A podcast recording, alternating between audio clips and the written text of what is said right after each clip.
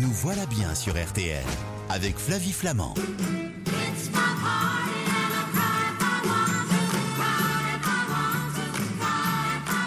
C'est la fête, il nous reste encore quelques heures, une petite journée pour préparer des canapés, des petites bouchées, bref, des amuse-bouches pour ce nouvel an, cette soirée de réveillon qui nous attend et c'est Ligori Lecomte qui va nous livrer tous ses conseils.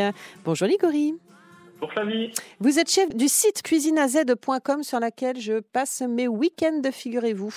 J'adore aller sur votre site, non mais c'est vrai, et euh, chercher des recettes parce que je passe mon temps à cuisiner en pensant à vous, mon cher Ligori. Bah, ça me fait bien plaisir. C'est mon aveu euh, du 31 décembre, sachez-le, et ça vaudra aussi pour 2023.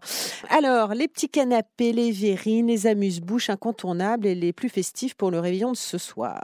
On aura forcément sur euh, beaucoup de buffets du saumon fumé. Classique. Mais alors pas seulement, il y a aussi la truite fumée qui fait euh, son arrivée en force euh, Que et de je plus en plus euh, moi. chaque année.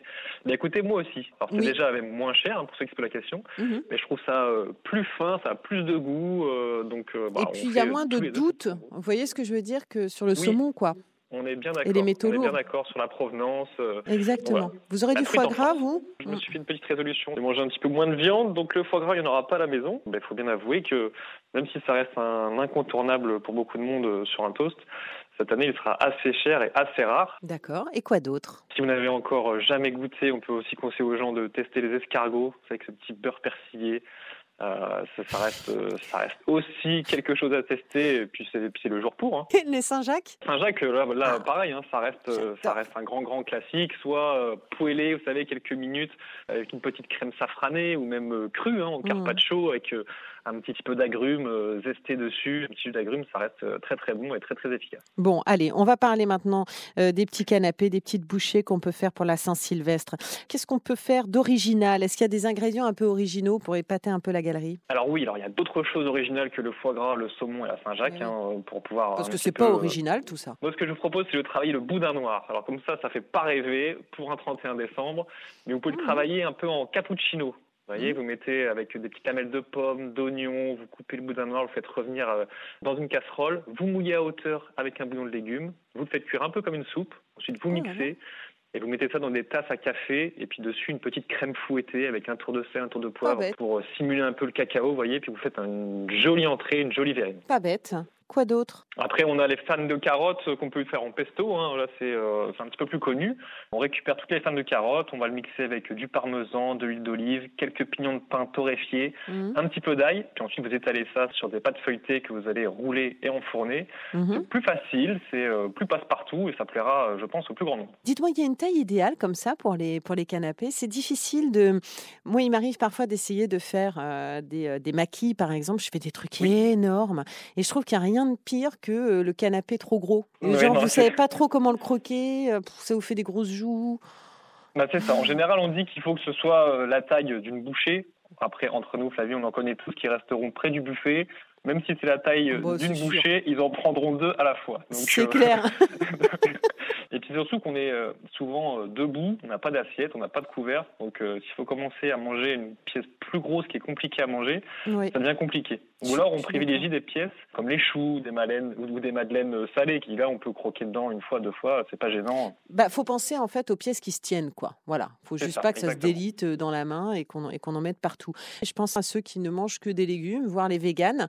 Euh, Qu'est-ce qu'on peut faire justement comme petit canapé en pensant à ceux qui euh, ont décidé de bannir euh, les aliments de provenance animale de leur alimentation? Oui, alors là pas besoin de chercher compliqué, hein, puis ça pourra plaire autant aux véganes euh, qu'aux autres. Un Mm. bon houmous maison, ça reste toujours un vrai régal. Comme d'autres recettes, c'est hyper efficace. Comment on fait ça? Des pois chiches qui seront euh, cuits et réduits en purée. Un petit peu de purée de sésame, ça, ça fait la différence, le tahine. Oh, c'est Euh, de l'ail, de l'huile d'olive, un peu de jus de citron, du sel, du poivre. J'aime bien mettre du persil plat aussi dessus. Mhm. Et puis alors, vous mettez ça avec un petit pain libanais euh, sur, sur les buffets, ça marche très bien. Et vous pouvez même rajouter d'autres purées de légumes pour varier un petit peu. La Mhm. carotte, des tomates confites, etc. Et pour vous faire plusieurs houmous comme ça sur le buffet euh, sans problème, avec euh, soit des petits pains, soit des légumes euh, crus pour piquer dedans. Il y a quelque chose moi que je ne maîtrise pas vraiment, ce sont les quantités. En dehors donc des tailles de mes petites bouchées qui sont énormes, ce sont les quantités. Euh, J'en fais toujours trop. Je dois prévoir combien de pièces par personne En général, on parle à peu près de 15 à 20 pièces pour les amuse-bouches, en fonction de la taille de ces derniers. Après, voilà, si sur votre buffet, euh, vous avez mis 3 kilos de cacahuètes, des légumes à picorer, si vous voulez sortir aussi un petit buffet de fromage aussi pour terminer, bah, ça va mm. forcément aussi jouer sur le nombre de pièces que vous allez prévoir pour ce soir. Ok, qu'est-ce qu'on boit en apéro pour le réveillon de ce soir Avec modération, évidemment? On a parlé de la gueule de bois il y a un instant avec Angèle Ferremac. Alors, elle nous a dit des alcools plutôt clairs. Ça, c'est une première chose. Alors, il y a le champagne qui reste incontournable, mm. surtout pour aujourd'hui.